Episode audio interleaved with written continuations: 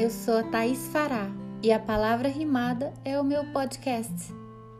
Espiritualidade cristã não se define, não se prende, é como o vento, é a experiência do assombro, do alumbramento, é se perceber pequena parte de uma imensidão, é transcender com os pés tocando o chão, é se sentir amado, ainda que tão insignificante, é procurar viver a experiência da eternidade num instante.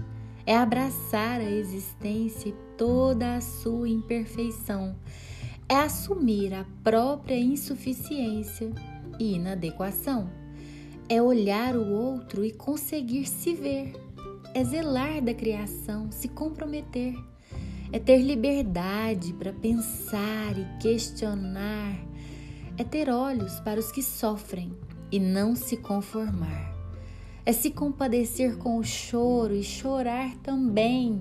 É não ter todas as respostas, mas ser a resposta para alguém.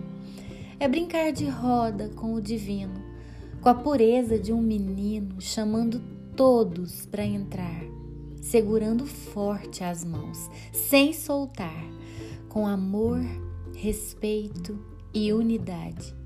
Essa é a ciranda da espiritualidade. Eu sou a Thaís Fará e você ouviu a palavra rimada.